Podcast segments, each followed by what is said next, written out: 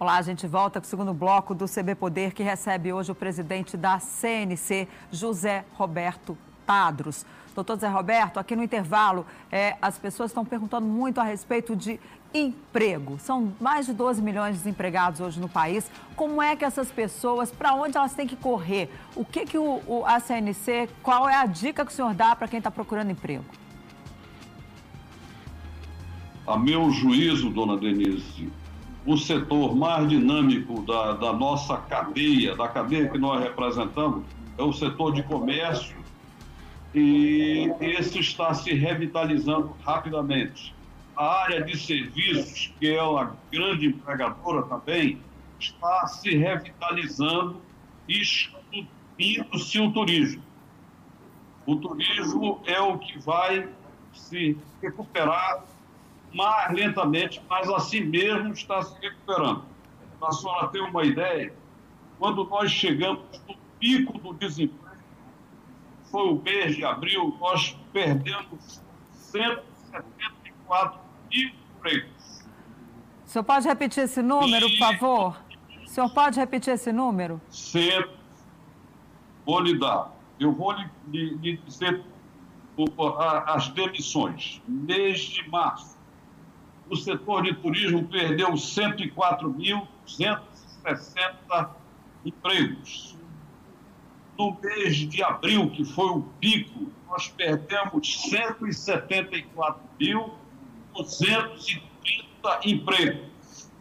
E aí começou a reduzir o desemprego. Em maio, 78.316. Em julho, 49.333. Em julho, o último número que nós temos, 40.186. Total, nós perdemos 446 mil empregos. Veja que está havendo a redução do desemprego, não obstante, continua se empregando. Eu espero que de agosto nós ainda não temos as estatísticas definidas, só a partir do dia 10, nós tenhamos um menor ainda. É, a gente está chegando aí também no final do ano, onde as compras, né, é, há um aquecimento nessa área do comércio e também teremos aquecimento aqui em Brasília, no Congresso Nacional, onde há uma perspectiva de votação da reforma tributária. O governo está acenando aí com um projeto que vem com um imposto sobre transações eletrônicas, tentando repetir aí uma, um modelo de CPMF que não é bem uma CPF, aquela contribuição sobre movimentação financeira que era cobrada lá atrás, que foi extinta no governo Lula. Qual é a sua expectativa, tanto nessa área do comércio, como também para a aprovação da reforma tributária? A CNC vai apoiar esse imposto, esse novo imposto aí que o governo deseja cobrar? Nós temos uma equipe de economistas, advogados, que estão debruçados sobre as propostas de reforma tributária e como nós representamos 73 73,8 dos empregos e do PIB brasileiro, 73,8 do PIB brasileiro e mais de 80% dos empregos, obviamente que nós temos que nos debruçar sobre esses números. E efetivamente nos debruçamos com o objetivo de colaborar com o governo e, por via de consequência, com a sociedade, que é a razão do próprio governo. De maneira que essa, essas propostas foram preparadas e nós estamos enviando para as autoridades a, e, e, autoridades dos três poderes, principalmente do Executivo e do Legislativo, para que eles façam análise e, obviamente, que é da, da, das propostas feitas aqui da dúvida surge a luz. Eu, nós esperamos, como brasileiros, colaborar e, obrigatoriamente, não quer dizer que todas as nossas análises sejam convergentes com mas entendemos que a reforma tributária se faz necessária, que a redução dos tributos em qualitativamente e quantitativamente deva existir para que o empresário fique muito mais voltado a, a produzir do que a administrar tributos. Então, nós estamos, como a, a Confederação Nacional teve sempre uma postura isenta, colaborativa com a sociedade civil e, fundamentalmente, com os governos, e não nos envolvemos em política partidária, a nossa política sindical, nós, como células vivas da sociedade representativas de uma categoria da atividade econômica, estamos entregando nas mãos do governo e dos parlamentares as propostas feitas por técnicos e economistas de escola. Em relação à expectativa aí para esse final de ano, já estamos em setembro, daqui a pouco vem o Dia da Criança, depois vem o Natal. Como é, qual é a sua expectativa? Bom, o, o empresário é otimista. Se não fosse, não acreditaria na atividade econômica, na empresa dele e na ampliação dos seus negócios. A senhora tem aí a história de os empresários que nada em, em cima de otimismo dele e da capacidade de realizar. Então, de maneira que Dia da Criança, é, Natal, tudo isso poderá ser um alívio para o caixa dessas empresas e o que é fundamental, e que haja uma redução do desemprego no país de forma significativa. Agora também vem essa tentativa aí de taxar o e-commerce, né? Como é que o senhor está vendo isso? Vai ser possível, uma vez que o e-commerce aumentou, né? Essas compras pela internet. Olha, nós enviamos essa documentação toda. Se a senhora nos permitir, nós vamos lhe mandar também. Por favor nós temos, é, nós temos a nossa posição, a partidária, repetido, com o fito de colaborar com o governo e ouvir sociedade, ouvir para a sociedade como um todo, que já está cansada de pagar excessivos tributos e não ter retorno dos serviços que o Estado deve se comprometer a prestar à população. Agora, tivemos aí essa semana, aliás, hoje, uma operação no Sistema S que pegou ali escritórios de advocacia e especialmente também a FEComércio. Isso vai, afeta de alguma forma a CNC? Como é que o senhor está vendo? O senhor já teve contato com o pessoal da FEComércio para saber até que ponto vai isso, como é que foi? Enfim, porque a FEComércio vai ter que fazer agora a própria defesa, né? Como é que o senhor está acompanhando esse caso aí que pegou a população de surpresa? E permita-lhe dizer, isso são assuntos pretéritos. Isso foi em administrações anteriores da FEComércio não é da administração do Rio de Janeiro a Peixe. E, e todas as medidas que a CNC e o SESC, SENAC Nacional, na presidência do meu antecessor, foram tomadas essas medidas. O Conselho Fiscal cobrou muito bem, Devo lhe dizer que o Conselho Fiscal tem quatro representantes do governo, dois do empresariado e do trabalhador. Constataram de que havia desvio de recursos ou desvio de finalidades dos recursos e prontamente o presidente que antecedeu tomou as atitudes uhum. que deveriam ser tomadas. Vamos fazer intervenção nos sistema Rio de Janeiro, o SESC Senac, feita essa intervenção e iniciando o processo saneador das instituições, o presidente de então, que é hoje colaborador e, e fez uma relação premiada, conseguiu uma liminar nos tribunais e foi reembolsado no cargo. Nós temos que nos quedar à decisão do judiciário. Fez o presidente me antecedeu. Uhum. E o que eu teria feito, principalmente eu que sou formado em Direito. Uhum. Decisão, decisão de justiça, cúmplice. Uhum. Muito bem. Pouco tempo depois, o Conselho Fiscal procurou a CNC novamente, denunciando o desrespeito às normas princípios que regem a instituição na boa gestão dos recursos. Foi feita a segunda intervenção. E ele conseguiu a segunda liminar.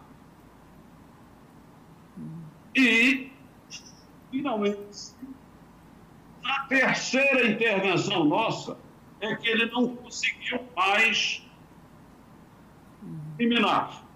E aí já sabe do desfecho. Ele foi preso, passou, sei lá, sete, oito meses preso, lamento profundamente, e depois, é, durante eu não sei se ainda está, está tornozeleiro. Então, o que fez a CNC? Cumprir a lei. E vamos nos lembrar o seguinte: que muitos outros escândalos desfocaram nesse país. Uhum. Em todos os setores da vida nacional. Verdade. Nacional. Então, hoje, nós estamos é, da mesma maneira que a CNC, quando fez a intervenção, saneou ela, temos um presidente eleito democrático o Rio de Janeiro, que está gerindo a instituição dentro dos princípios norteadores da ética, moral, bons costumes e honestidade. Então. A... Ou seja, não tem nada a ver com a administração atual, né? Então, o senhor. É, é era isso mesmo que eu queria saber, até para tranquilizar, hein, doutor José Roberto? Até para tranquilizar a nossa população, que isso não tem nada a ver com a gestão atual. Bom, infelizmente, doutor Zé Roberto, nosso tempo acabou. Eu agradeço muito a sua presença aqui e é bom saber que o senhor deu aí uma mensagem de esperança aos brasileiros para esse final de ano, em termos de emprego e de recuperação aí da nossa economia, do nosso comércio e da vida das pessoas. E vamos torcer para essa vacina vir logo. Muito obrigada pela sua participação aqui. E para você. Muito obrigado a senhora e foi um prazer estar aqui. E para você, o CB Poder fica por aqui. Obrigada pela companhia. Até a próxima. Tchau.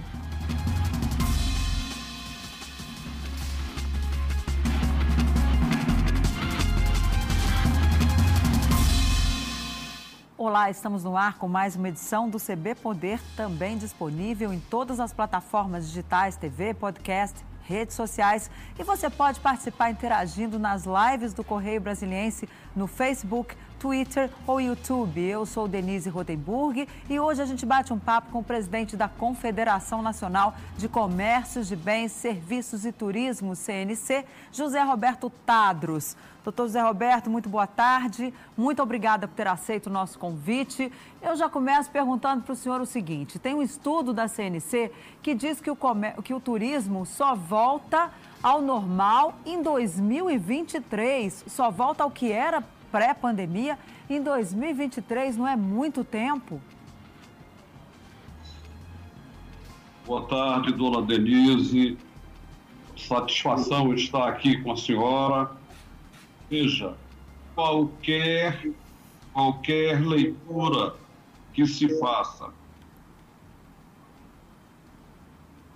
Alô? Qualquer leitura que se faça na atual conjuntura, há que se fazer reanálise no futuro. Mas, na verdade, o abalo foi muito grande. Devo dizer à senhora que o setor de turismo já vinha sofrendo abalos mesmo antes da pandemia, em consequência do fator segurança, que é fundamental para o turismo. E, conforme a senhora sabe, o turismo no Brasil se ressente muito do problema de segurança. As pessoas vêm para se divertir, vêm para conhecer, não vêm para morrer nem para serem assaltadas. E com o advento da pandemia, esse osso se acentuou consideravelmente. Então, qualquer leitura que a gente faça é, são expectativas, até porque nós perdemos 183 bilhões em faturamento do setor de turismo e perdemos 446 mil empregos. Então, nós entendemos de que para recuperarmos esta situação de estabilização e retorno à fase pré-Covid, nós precisaremos primordialmente de, se tem, de que se tenha uma eficaz vacina.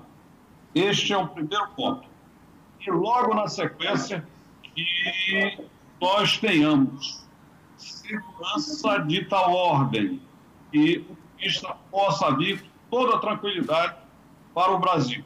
Agora, levante-se em consideração todos esses fatores é que se fez projeção até 2023 para atingir o patamar pré-crise Covid. Mas isso absolutamente não quer dizer que seja leitura cartesiana. É expectativa, perspectiva e possibilidades. Se amanhã nós tivermos a vacina, as coisas começam a mudar rapidamente. Porque, veja, uma estrutura que perdeu 183 milhões de reais, ela não se recupera da noite para o dia. Também a, um, a visão que se teve do brasileiro sem segurança também não se recupera da noite para o dia. E o empresário estava trabalhando, fazendo lucros e empregando, e súbito houve uma reação de expectativa. Hoje eles estão endividados com, a, com os aviões estacionado nos hangares, os hotéis fechados e cercados. Então, esse é um processo lento para se recuperar. Oxalá que a gente consiga curtíssimo prazo. É um sonho de todo Agora, em relação, ao, o senhor falou, mencionou a questão da segurança. O senhor já conversou sobre isso com o governo? Quais são as perspectivas da gente ter um país mais seguro, uma vez que mesmo com a pandemia, a criminalidade continua solta, como a gente pôde ver, inclusive aqui hoje no nosso, no nosso jornal local. Dona Denise, no nosso entendimento, é, e respondendo inicialmente a sua pergunta, devo dizer que o setor de turismo tem se pronunciado permanentemente, isso é recorrente, no sentido de que os governos estaduais e o federal coíba a marginalidade e dê segurança ao turista. Isso é uma reivindicação pretérita, de longa data. Nós esperemos, esperamos que o governo Bolsonaro consiga materializar o sonho de dar segurança não só aos turistas, mas aos brasileiros de um modo geral. Agora, houve outros problemas também, não só o setor de turismo, obviamente, a, a, a gente avalia que foi um, o mais afetado pela pandemia, mas também restaurantes, tivemos o próprio comércio, as vendas no varejo. Quando, como é que está esse retorno? Olha, todos nós estamos vivendo essa realidade. Agora, o comércio se revigora muito rapidamente, porque a partir do momento que a população sentir segurança, ela volta às ruas. E todos nós temos necessidade de olhar o produto para comprar, ser atraído pelo produto. E temos uma outra vantagem, de espairecer, caminhar pelo comércio, olhar as lojas, as diversidades de produtos, o preço, a textura do produto. Então, processo de revigoramento é mais rápido. Agora, o turismo não, porque a cadeia que envolve o turismo implica um processo muito longo, que começa com as agências de turismo, lá na ponta, passa pelas companhias de aviação, passa pela hotelaria, passa pelas empresas de táxi, bares, restaurantes, lanchonetes, casas de artesanato, enfim, é um envolvimento muito grande e que esse processo é um pouco mais lento. Mas mesmo assim, Você doutor... tem que convencer o turista de que vale a pena vir. Uhum. Ou não?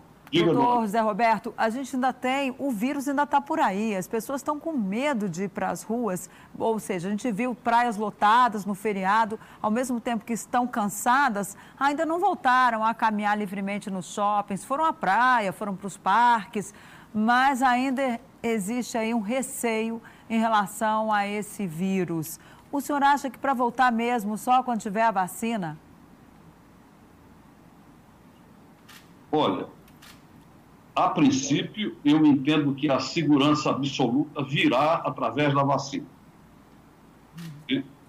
Veja que, enquanto pairar sobre nós a espada de Damocles, Covid, pessoas irão, sem dúvida alguma, criar restrições e barreiras para evitar ser acometido desse mal que já ceifou vidas a um número no Brasil igual à bomba de Hiroshima.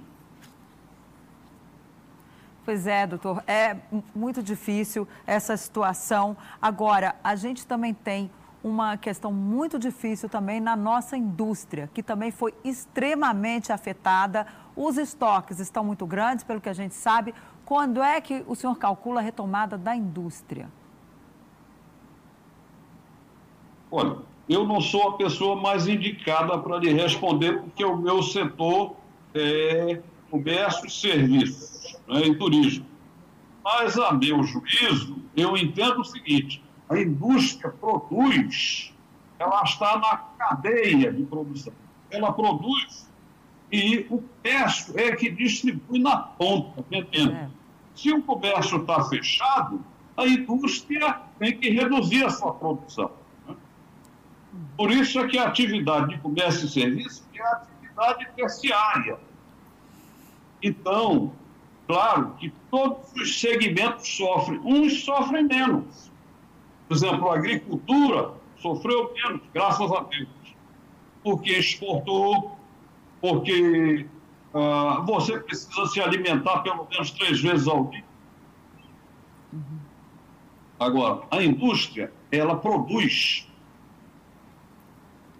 mas ela não comercializa. A ponta do consumo é o comércio. Se o comércio está fechado e o comprador está recolhido em suas casas, eu costumo dizer, em prisão domiciliar, então não há consumo. Ou, se houver, é uma, significativa, uma significativa redução desse Claro que a indústria há de sofrer. A indústria também tem uma válvula de escape, que é exportar, okay. Coisa que o comércio não tem. O comércio, okay. se não vender internamente, a mercadoria fica na prateleira. E se ela tem tempo de validade, ela está irremediavelmente perdida. Ok, nós vamos para. Ainda, Doutor Zé Roberto, me escuta? Nós vamos para um rápido intervalo, um minutinho, a gente volta com mais CB Poder, que recebe hoje o presidente da Confederação Nacional de Comércios, Bens, Serviços e Turismos, José Roberto Tadros. Nós vamos tentar melhorar, inclusive, o nosso sinal aí para você, mas não sai daí não, porque a gente ainda vai perguntar para ele qual é o melhor setor para você buscar um emprego, você que está aí precisando, batalhando, esperando a sua chance. Não sai daí não, a gente volta rapidinho.